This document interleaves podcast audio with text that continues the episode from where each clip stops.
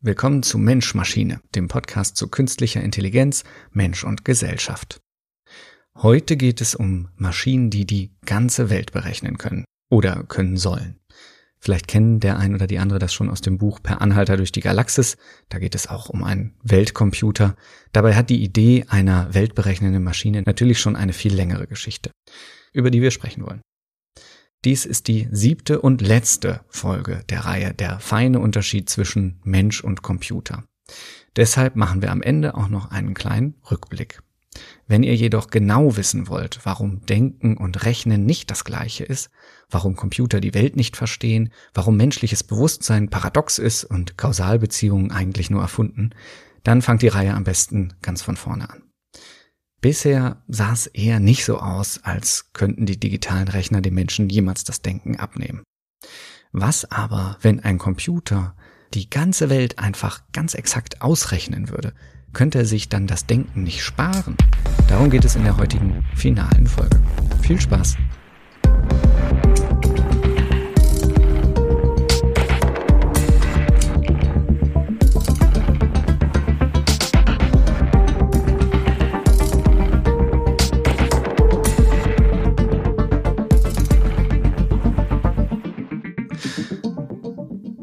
Diese Reihe begann mit einem Rückblick auf die Geschichte der künstlichen Intelligenz. Und wir haben festgestellt, dass Menschen seit fast 70 Jahren darauf warten, dass die Maschinen endlich anfangen zu denken wie die Menschen. Ja, dass sie uns vielleicht sogar überholen oder sich selbst verbessern, die Weltherrschaft an sich reißen. Und natürlich sind die Fortschritte der künstlichen Intelligenz in den letzten 65 Jahren wahnsinnig beeindruckend. Computer können uns in Spielen besiegen, sie können komplizierte Allgemeinwissensfragen beantworten, sie können Proteinfaltungen berechnen, sie können Sprachen übersetzen und Bilder malen. Aber Denken, das scheint ihnen nicht zu liegen. Gerade die klügsten Maschinen machen immer wieder die dümmsten Fehler. Und das war das Ausgangsproblem dieses Podcasts oder die Ausgangsfrage, wie kann es sein, dass Computer hochkomplexe Aufgaben viel besser bewältigen können als alle Menschen und die banalsten Alltagsprobleme nicht verstehen? Um diese Frage zu beantworten, haben wir uns angeschaut, wie das menschliche Bewusstsein eigentlich genau funktioniert und wie der Mensch die Welt wahrnimmt, wie er sie sich erklärt, wie er Wissen generiert, wie er kommuniziert. Und dann haben wir als Vergleich geschaut, wie Informationsprozessoren, also Computer funktionieren, wie die, wie deren Architektur beschaffen ist, wie die Daten verarbeiten. Und wir mussten feststellen, ja, Computer rechnen sehr beeindruckend, aber sie haben kein Bewusstsein. Sie verstehen die Welt nicht, Sie wissen nichts von sich selbst, sie wissen nichts von der Welt, sie kommunizieren nicht. Sie können kein Wissen ansammeln. Und das liegt nicht daran, dass sie nicht schnell genug sind oder der Speicher nicht groß genug ist, sondern das liegt daran, dass sie als formallogische Rechner grundlegend anders funktionieren als der Mensch. Und deshalb müssen uns die Algorithmen, egal wie ausgefeilt sie in Zukunft sein mögen und egal wie schnell die Maschinen werden, auch in Zukunft immer wieder enttäuschen. Zumindest wenn wir von ihnen erwarten, dass sie ausgerechnet so denken sollen wie der Mensch. Aber ist das nicht gerade ihr Vorteil? Wenn das menschliche Bewusstsein, sein Wissen, seine Kommunikation, seine Erklärungen alle so lückenhaft und widersprüchlich und auch eigentlich einfach nur erfunden sind, wie wir in den letzten Folgen besprochen haben, warum sollte die künstliche Intelligenz ausgerechnet das imitieren? Können Computer nicht viel schneller und genauer rechnen? Haben sie nicht viel umfassendere Speicher- und Rechenkapazitäten, die man auch noch ständig verknüpfen und erweitern könnte? Lernen sie nicht durch evolutionäre Algorithmen und neuronale Netze selbst die Zusammenhänge, die sie bräuchten, um die Welt zu beschreiben? Könnten Computer nicht, anders als der Mensch, wirklich alle Dinge und Zusammenhänge erfassen und dann die Zukunft einfach ausrechnen? In Ansätzen gibt's das ja schon. Die Computer von Meteorologen und Meteorologinnen können durch hochkomplexe Strömungs- und Luftdruckmodelle, Temperatur- und Feuchtigkeitssimulationen auf über eine Woche ziemlich zuverlässig das Wetter voraussagen. Und sie werden immer besser. Warum könnte man so einen Wettercomputer nicht einfach weiterentwickeln und daraus einen Weltcomputer machen? Diese Idee ist jedoch viel älter als der Computer. Pierre-Simon Laplace entwickelte schon 1814 das später nach ihm benannte Gedankenexperiment des Laplace'schen Dämons. Er stellte sich dabei eine Figur oder wie er äh, es versuchte ganz neutral zu sagen, eine Intelligenz vor, die alle Naturgesetze kennen würde, sowie die Lage, Position und Bewegung aller Teilchen im Universum in diesem Moment. Und dieses Wesen müsse, so Laplace, aus dem aktuellen Zustand auch jeden vergangenen und zukünftigen Zustand des Universums berechnen können. Seit 200 Jahren stiftet dieses Gedankenspiel nun Anlass für tiefgründige philosophische Diskussionen zur Berechenbarkeit der Welt. Wenig überraschend war es das Militär, das erstmals versuchte, eine derartige Voraussagemaschine zu bauen. Nach Richard Nixons Amtsantritt als Präsident der USA im Jahr 1969 wurde angeblich ein Computer mit allen damals zur Verfügung stehenden Daten zum Vietnamkrieg gefüttert. Die Bevölkerungsdichte Nordvietnams, dessen Bruttoinlandsprodukt, die Stahlproduktion, die Stärke der feindlichen Kräfte, aber auch der eigenen Kräfte wie Panzer, Kanonen, Schiffe, Flugzeuge und so weiter. Und daraufhin wurde der Computer gefragt, wann werden wir den Krieg gewinnen? Und der Computer antwortete ohne zu zögern, Sie haben den Krieg 1964 gewonnen, also fünf Jahre in der Vergangenheit. So behauptet es zumindest Colonel Harry G. Summers, der war damals Colonel bei der US Army und später dann Strategieforscher in den Streitkräften. Den Literaturhinweis zu dieser schönen Episode findet ihr auch in den Shownotes. Nun könnte man natürlich auf die technische Entwicklung der Computer setzen, um Fehleinschätzungen dieser Art zu vermeiden. Allerdings gibt es einige grundsätzliche Schwierigkeiten beim Bau eines Weltcomputers. Die wichtigste wäre wohl, dass der Rechner sehr groß und natürlich auch sehr, sehr schnell sein müsste, wenn er alle Teile und Energien und Bewegungen des Universums echtzeitlich erfassen und berechnen wollte. Um genau zu sein, müsste er mindestens genauso groß sein wie das Universum selbst. Denn jede exakte Repräsentation ist immer mindestens genauso umfassend wie das Original. Um jedes einzelne Teilchen zu berechnen, braucht man mindestens ein Teilchen, das es repräsentiert. Alles andere wäre eine Reduktion der tatsächlichen Komplexität und damit natürlich auch ein Genauigkeitsverlust. Wenn man es ganz ernst nimmt, müsste dieser Computer sogar noch etwas größer sein, da er selbst als Recheneinheit ja auch noch Teil dieses Universums sein müsste. Ein Computer, der diese Welt berechnet, müsste also größer sein als unser Universum. Damit könnte man ihn also höchstens in einem anderen Universum bauen und dort weit weg würde er uns natürlich hier nichts nützen. Ganz davon abgesehen gibt es noch ein größeres oder, wenn man ganz genau will, ein winzig kleines Problem, und zwar das Problem der Quanten. In der Quantenphysik ist seit mindestens 100 Jahren bekannt, dass nicht alle Zustände von Teilchen eindeutig auseinander abzuleiten sind. Also egal, wie genau man sie simuliert. Es gibt auf Quantenebene auch schlichte, unerklärliche Zufälle. Deshalb finden Vorhersagen in der Quantenphysik auch nur auf Basis von Wahrscheinlichkeitswerten statt. Denn man weiß einfach nicht, was als nächstes passieren wird. Ja, man weiß nicht mal, was jetzt gerade eigentlich passiert, in diesem Moment. Und das weiß nicht nur der Mensch nicht, nein, das Universum selbst hat es noch nicht entschieden. Deshalb kann man es nur statistisch vermuten. Man kann alle Zustände immer nur in Wahrscheinlichkeiten angeben. Das wäre zumindest die wahrscheinlich jetzt von mir sehr laienhaft vorgetragene Zusammenfassung der Kopenhagener Deutung zur Quantenphysik von 1927. Das bedeutet, dass die Welt nicht nur für den Menschen unerklärbar und für den Computer unberechenbar bleibt, sie ist generell nicht versteh- und voraussagbar. Also müssen wir immer mit reduzierten Modellen arbeiten. Der Mensch baut seine, ja, kausalen Sinnkonstrukte, während der Computer die begrenzten Informationen mit Wahrscheinlichkeitswerten verrechnet. Was beide gemeinsam haben, weder Mensch noch Computer arbeiten mit realitätskonformen Wahrheiten, sondern halt immer nur mit reduzierten Modellen von der Welt. Der Vorteil des Menschen allerdings ist, dass er seine Sinnkonstrukte auch immer unmittelbar an seiner Welterfahrung überprüfen kann. Also er merkt, wenn er sich Quatsch ausgedacht hat, wenn seine Modelle nicht funktionieren.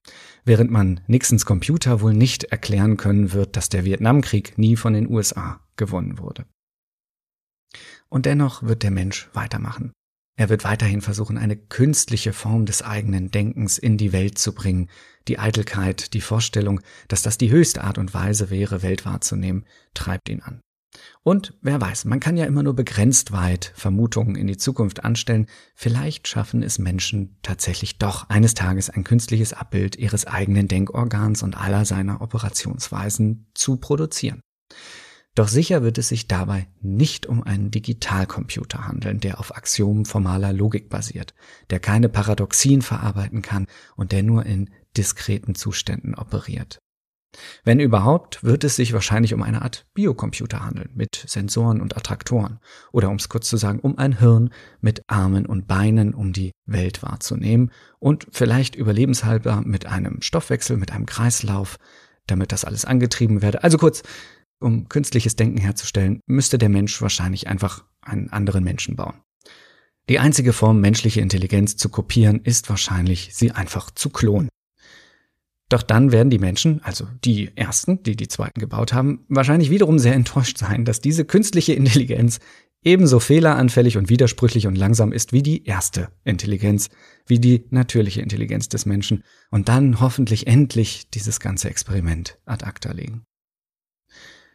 Das heißt natürlich nicht, dass wir nicht weiterforschen sollen. Nein, im Gegenteil. Wir sollten uns viel mehr einlassen auf diese künstlichen neuronalen Netze, die wir gebaut haben, auf die Expertensysteme, auf all die lernenden Maschinen und komplexen algorithmischen Geflechte, die wir erschaffen haben. Das ist ja wahnsinnig spannend und bringt immer wieder tolle neue Erkenntnisse hervor. Und wer weiß, vielleicht schaffen wir es ja sogar eines Tages, eine Technologie zu entwickeln, die weder biologisch ist noch formallogisch, die vielleicht Reflexionsprozesse herstellen kann, die bewusstseinsähnliche Zustände zulässt und die damit auch erlaubt, dass diese Automaten selbstständig eigene Weltmodelle aufbauen. Es gibt da ja spannende Ansätze mit neuromorphen Chips oder analogem Computing oder auch so Teilbereiche des Quantencomputings. Also alles Sachen, die möglicherweise das Potenzial haben, sich nicht an die Regeln formaler Logik halten zu müssen, so wie Digitalrechner.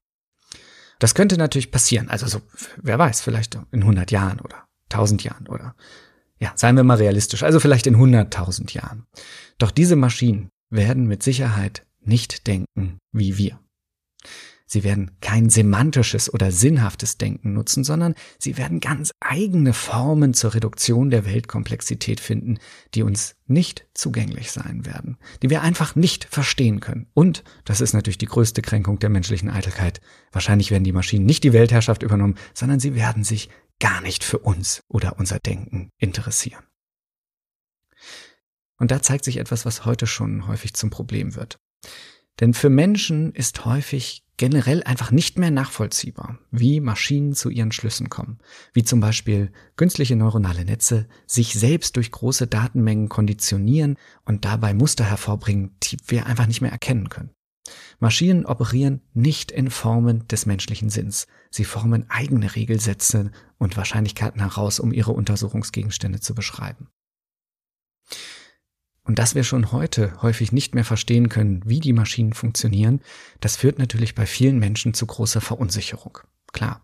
Und daraus resultiert dann auch zum Beispiel die Forderung, nur noch Algorithmen einzusetzen, deren Operationsweise durch Menschen klar nachzuvollziehen sind.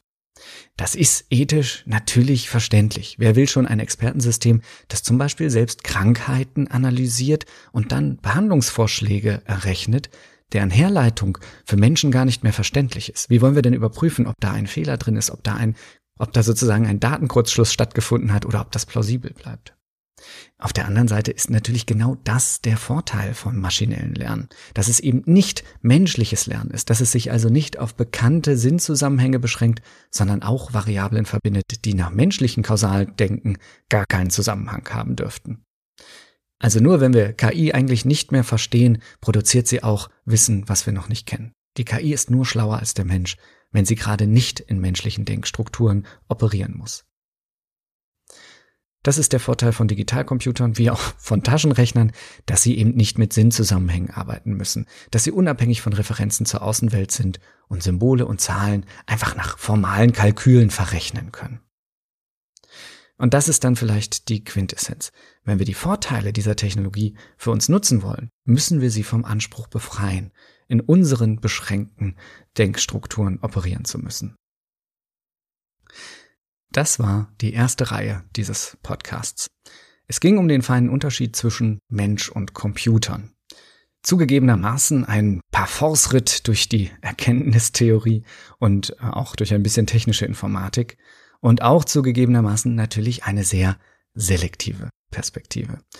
Ich habe mich hauptsächlich an konstruktivistischen Theorien, an philosophischer Anthropologie orientiert. Das sind Theorien, die auch nochmal deutlich älter sind als die Frage, ob Computer denken können. Aber ich finde, sie gewinnen ganz plötzlich an Aktualität, wenn man sie nutzt, um zu verstehen, wie Menschen versuchen, den Maschinen das Denken beizubringen und woran sie scheitern. Also man könnte sagen, die Theorien bestätigen sich in der praktischen Anwendung genauso wie sie es selbst von der Wissenschaft fordern. Was mich in dieser Reihe wahnsinnig interessiert hat, war, dass wir bei der Auseinandersetzung mit den Maschinen und besonders mit der künstlichen Intelligenz hauptsächlich etwas über uns selbst lernen. Zum Beispiel, dass wir denken, wir wüssten, was wir meinen, wenn wir von Bewusstsein sprechen oder von Intelligenz, von Kommunikation, von Denken, von Wissen, von Lernen und ähnlichem.